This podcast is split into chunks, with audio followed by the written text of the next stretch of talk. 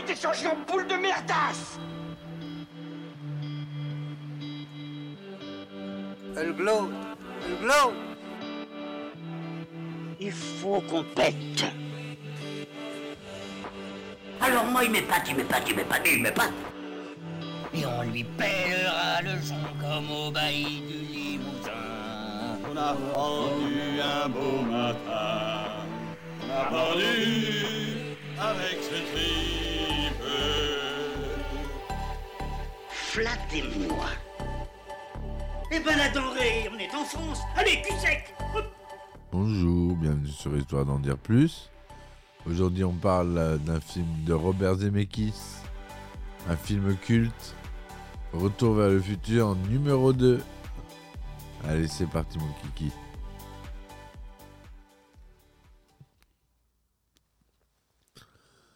Alors, j'avais déjà parlé du premier. On va s'attaquer au deuxième. Réalisé par Robert Zemeckis.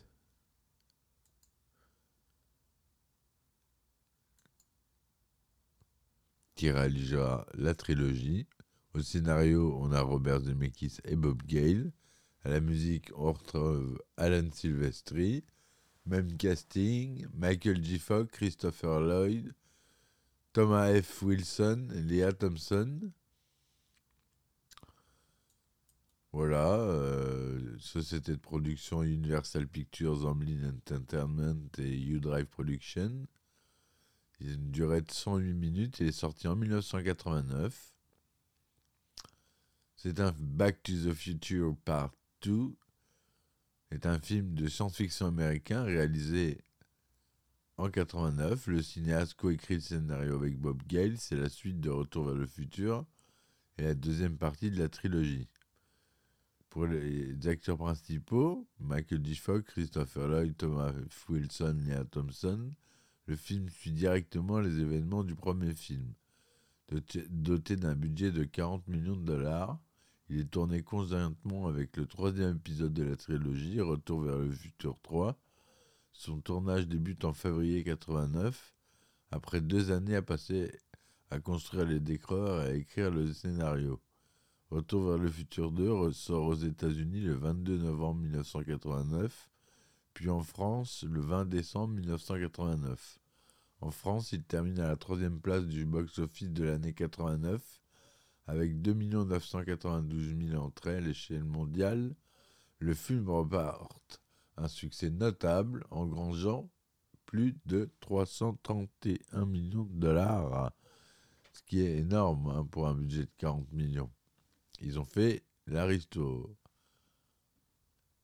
Donc, après s'être involontairement retrouvé projeté en 55 à bord d'une voiture équipée d'une machine à voyager dans le temps, le héros Marty McFly est de retour à son époque en 85, mais constate les changements apportés à sa vie et à sa famille, les conséquences des modifications qu'il a effectuées dans le passé dans le premier opus, modifiant les événements de 55 et donc affectant son présent en 85. Alors qu'il vient de retrouver sa petite amie Jennifer arrivée chez lui, Marty reçoit la visite surprise de son avis, le docteur Emmett Brown, surnommé Doc, joué par Christopher Lloyd, l'inventeur de la machine à voyager dans le temps, qui débarque devant la maison de ses parents en volant de la DeLorean que Marty avait utilisée en 1955 et en revenir. Donc habillé bizarrement et apparemment affolé, il informe Marty et Jennifer qu'il vient de visiter le futur et que leur descendance est en danger. Insistant pour qu'il l'accompagne, Doc souhaite emmener Marty et Jennifer 30 ans dans le futur, en 2015, afin d'empêcher le film. Le pire. d'empêcher le film, pardon. Leur fils, Marty McFly Jr., s'apprête en effet, bien malgré lui, à être le complice de Griff Tannen, le petit-fils de Biff Tannen, l'antagoniste du premier film, dans une tentative de vol raté au centre commercial de Hill Valley. Doc les informe de cet événement qui produira une catastrophe en chaîne conduisant à sa propre arrestation. Grimpant à bord du véhicule, les trois compères d'école et la DeLorean partent dans une gerbe d'étincelles vers le futur. Mais à peine arrivé en 2015, Doc se voit obligé d'endormir Jennifer car il a peur que sa présence affecte trop le futur. Jennifer demandant à Doc des détails sur son mariage avec Marty, Marty pour permettre à Marty d'accomplir sa tâche discrètement et sans encombre. Arrivé au centre-ville de Hill Valley, Doc explique à Marty qu'il doit se rendre dans un café à l'ancienne, le Café 80, et sous l'apparence de son fils Marty Jr., indique à Griff son refus de coopérer au hold-up prévu. Cependant, alors qu'il entre dans l'établissement, Marty voit son fils Marty Jr. arriver lui aussi dans le café. Marty parvient à prendre la place de son fils, il refuse ensuite de faire le hold-up et provoque le jeune Griff. Le dernier, à la tête de sa bande, poursuit Marty qui s'échappe en pilotant un overboard de la marque Mattel. Je fais pas de pub, mais euh, c'est marqué en gros dessus. La course-poursuite est finalement stoppée lorsque Griff et sa bande percutent la façade de l'hôtel de ville. Le gang est arrêté par la police et lui montrant alors une, coupure de journal, Doc explique à Marty que le futur vient d'être modifié car le casse n'a pas eu lieu. Marty Junior n'est pas emprisonné et sa sœur Marlène non plus, en essayant de sauver son frère. Le futur de Doc Brown est aussi modifié. Alors qu'il visite les boutiques du centre-ville pendant que Doc prépare le retour en 85, Marty, appâté par le gain, achète dans une boutique de souvenirs des années 80 un almanach des sports, l'ouvrage retraçant l'ensemble des résultats sportifs survenus depuis les années 50 jusque dans les années 2000, avec l'intention de s'enrichir lorsqu'il retournera à son époque.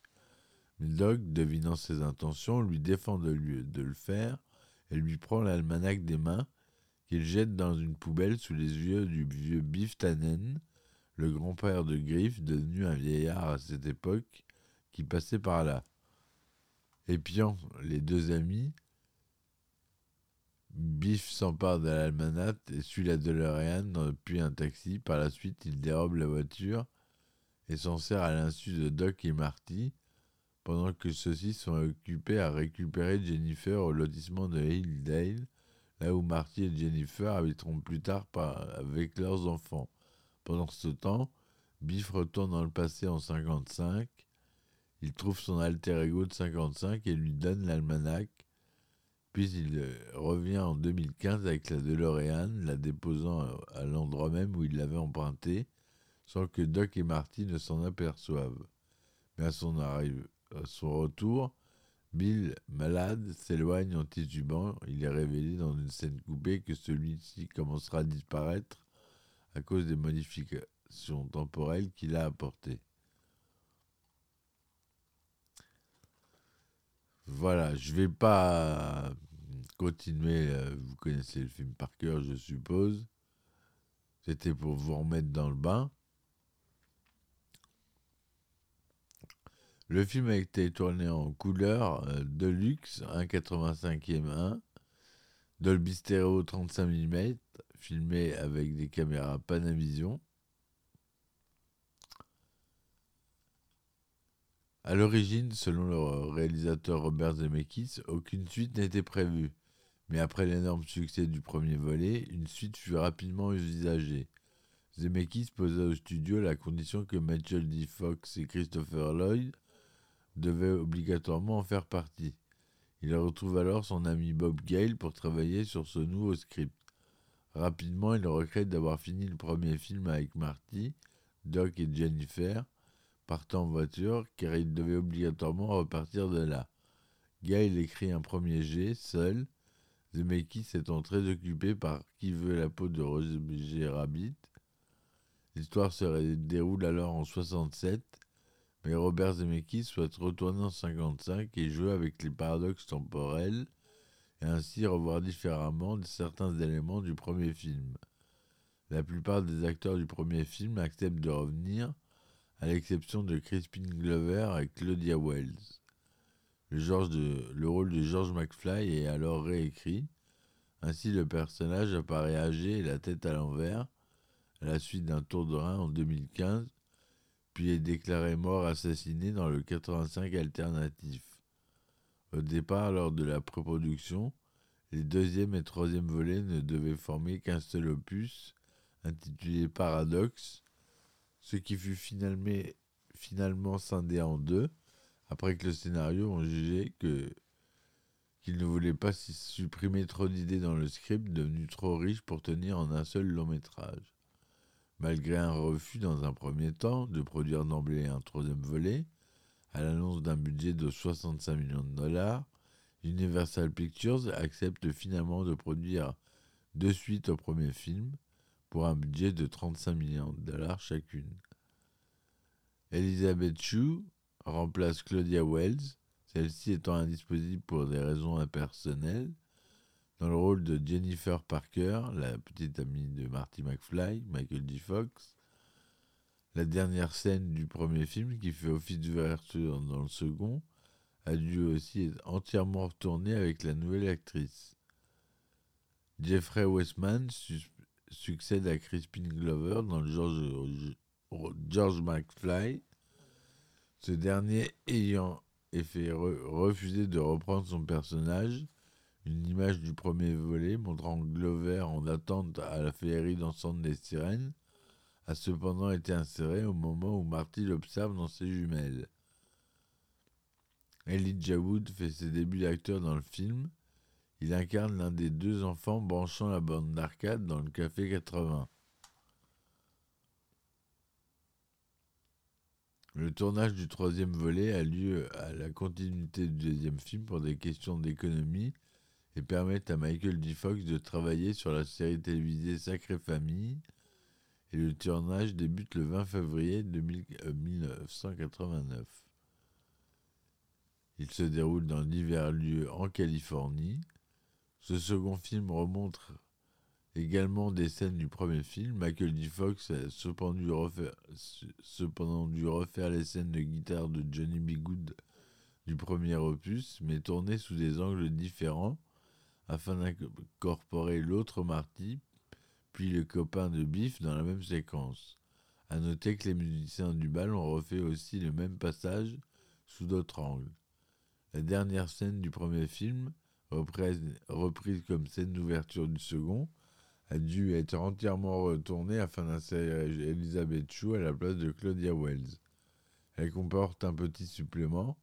Biff sort de la maison des McFly et cherche après Marty pour lui montrer une boîte d'allumettes gratuite pour ses services et aperçoit la DeLorean décoller puis disparaître sous ses yeux. On peut tout de même, tout de même relever quelques petits détails changeant dans cette version retournée de la scène. Marty porte une montre à son poignet gauche, alors qu'il n'en avait pas dans la première version. Le 4x4 est représenté avec un modèle plus récent. Lorsque Doc arrive à travers le temps avec, avec la DeLorean, on ne, compte, on ne compte que deux détonations alors qu'on compte trois dans le premier film. Lorsque Doc insère les déchets dans le générateur de fusion, il en met moins que dans le premier film. Le gros plan de la canette de bière jetée dans le générateur a été supprimé. Lorsque Marty demande à Doc ce qui va leur arriver dans le futur, ce dernier lève les yeux vers le ciel avant de lui répondre. Christopher Lloyd en avait, fait un petit trou de mémoire dans ses répliques le décollage de la DeLorean dans laquelle le véhicule restait bien horizontal sur le plan arrière du premier film, alors qu'il perd légèrement l'équilibre sur celui orienté depuis la vision de Biff. Quatre plans de la première version, dans laquelle Jennifer n'apparaît pas, ont tout de même été conservés dans cette version retournée. Les parents de Marty, observe celui-ci depuis la porte d'entrée avant de se retourner vers l'intérieur. L'arrivée de la DeLorean renversant la poubelle, le gros plan où Doc récupère les déchets, et celui où Doc répond Je fais le plein. Simon Wells, qui avait supervisé l'animation de Qui veut sauver la peau de Roger Rabbit pour Robert Zemeckis l'année précédente, a réalisé les storyboards des opus numéro 2 et 3.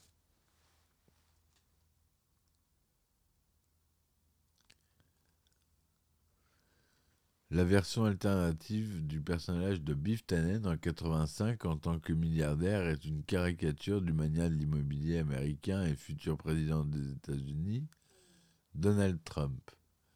Quand Marty McFly confronte Biff à son tour, il voit ce dernier regarder le film pour une poignée de dollars de 75 de Sergio Leone.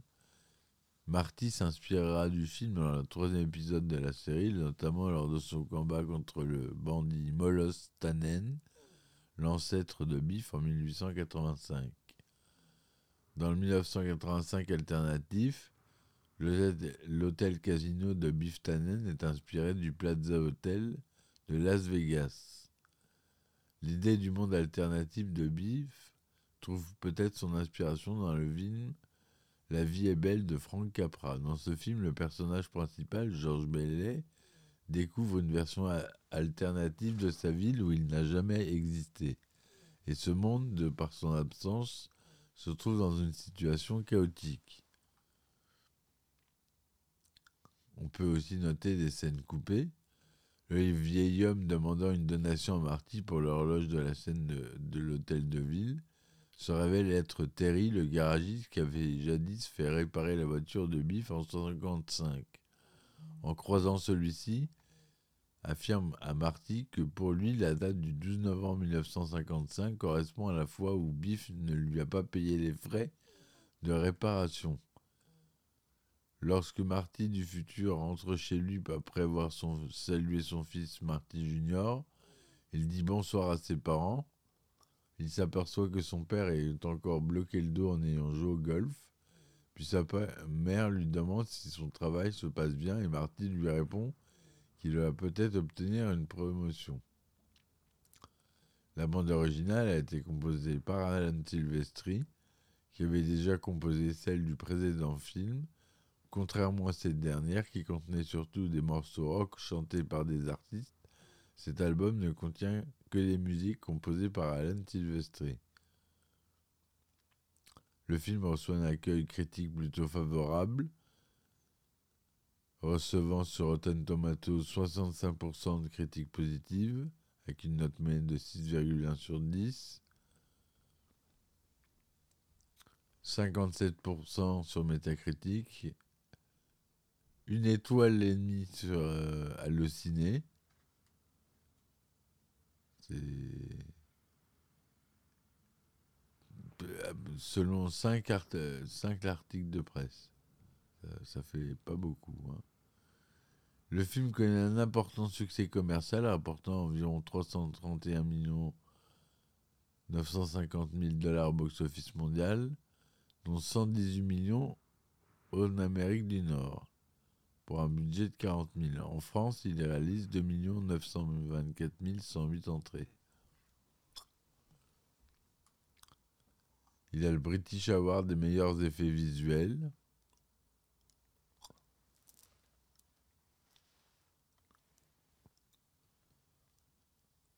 Il y a eu des jeux vidéo qui sont sortis sur, euh, en 89 euh, sur Amstrad CPC sur NES, sur Master System en 90 et sur Super NES en 93, mais euh, c'est tous des mauvais jeux malheureusement. Voilà. Pour y avoir joué à tous, comme je suis fan de la, de la saga évidemment, et fan de jeux vidéo, j'ai essayé ces jeux. Euh, c'est pas top.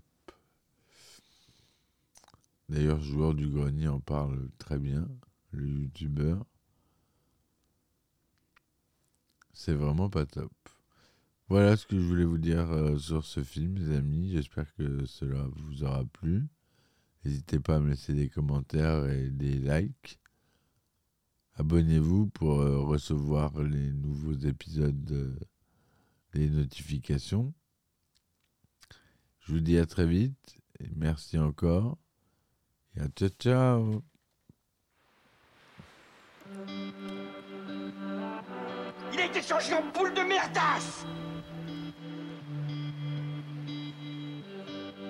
Elle glow Elle glow Il faut qu'on pète Alors moi, il m'épate, il m'épate, il m'épate, il m'épate. et on lui pèlera le son comme au bailli du Limousin. On a pendu un beau matin. A pendu avec ce tripe. Flattez-moi. Eh ben la denrée, on est en France. Allez, cul sec